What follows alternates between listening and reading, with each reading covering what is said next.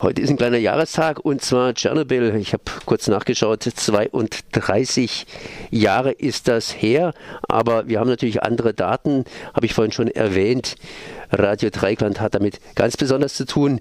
Das heißt äh, 1977 Fessenheim und wir sind ja gestartet als Wert Fessenheim und jetzt wird Fessenheim zu Grabe getragen und trotzdem, trotzdem gibt es Menschen, die immer noch meinen, dass Fessenheim unter Umständen äh, doch nicht so ganz zu Grabe getragen wird, beziehungsweise dass man das Ganze beschleunigen soll. Unter anderem Gustav Rosa, der seit Jahren, seit Jahren jetzt hier die 300,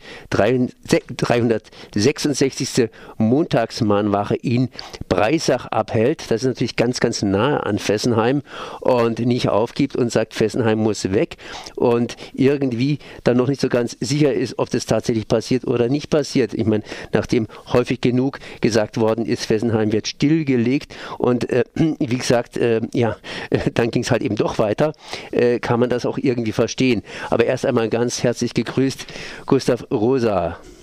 Ja, guten Morgen. Guten Morgen ist gut, das heißt, ihr macht 24 Stunden jetzt sozusagen Dauermahnwache oder anders ausgedrückt, ihr habt eine ganze Fastenstreikwoche eingelegt mit Wasser und Brot. Wie sieht es bei euch aus?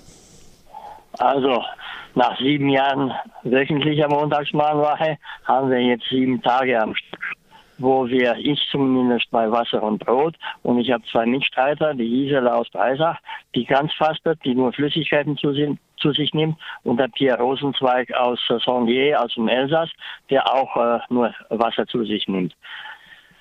Ja, wie sieht's aus? Am Anfang war es schwer, im Augenblick geht's gut. Ich habe zwei Kilo abgenommen. Das Wetter ist bescheiden.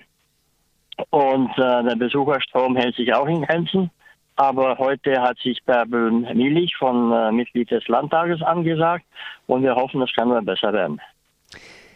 Jetzt ist durchaus so, dass eben im nächsten Jahr, das heißt äh, Anfang des Jahres oder spätestens, naja, habe ich jetzt auch schon häufiger durchgegeben, spätestens Anfang des nächsten Jahres Fessenheim sozusagen äh, das Endglöckchen äh, läuten soll.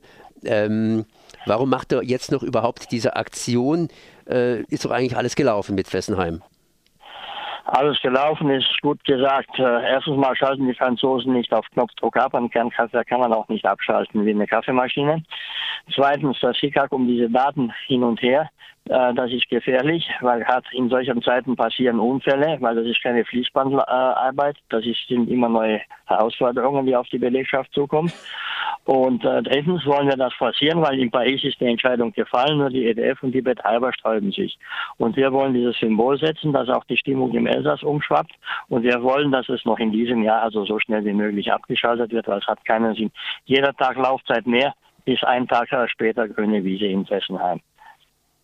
Jetzt ist das Fessenheim, also das Atomkraftwerk Fessenheim erst vor kurzem wieder eingeschaltet worden. Da müsste doch eigentlich alles in Ordnung sein. Das heißt, es war eine längere Zeit eben abgeschaltet und man hat Untersuchungen gestartet und äh, gemeint, oder zumindest das sieht man ja, äh, Fessenheim äh, kann wieder ans Netz. Ja, genau, das war ja der Auslöser unserer Protestaktion. Am 9.4. hat die EDF Reaktor 2 wieder hochgeschaltet. Reaktor 1 läuft schon länger, alles ist durchgelaufen. Nach fast zwei Jahren Stillstand, nach genau 666 Tagen Stillstand.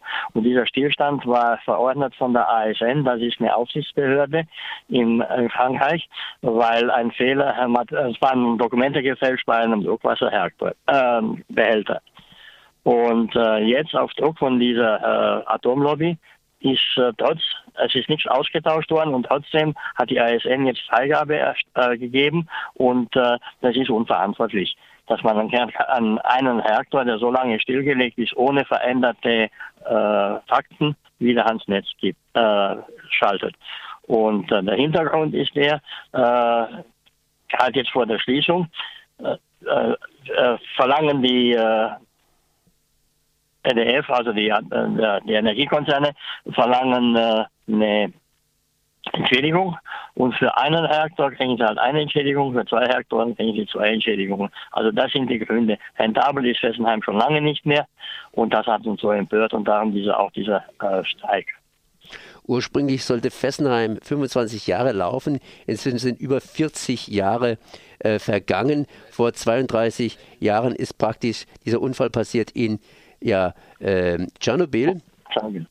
Und inzwischen, wie gesagt, haben wir Fessenheim eben über 40 Jahre laufen. Das heißt, äh, damals hat man ja kaum reagiert.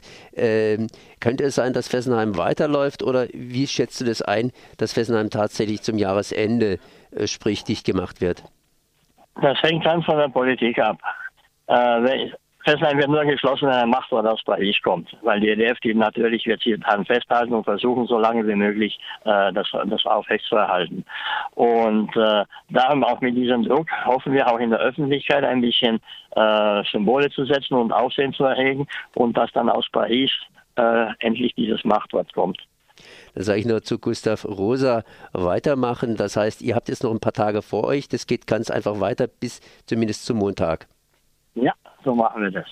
Also, das war ein Interview mit Gustav Rosa von der Mahnwache in Breisach, der jetzt hier mit seinen Kollegen eine sechswöchige, eine siebentägige, pardon, eine siebentägige ja, Fastenaktion, einen siebentägigen Hungerstreik bei Wasser und Brot gestartet hat gegen Fessenheim. Ich danke mal für das Gespräch.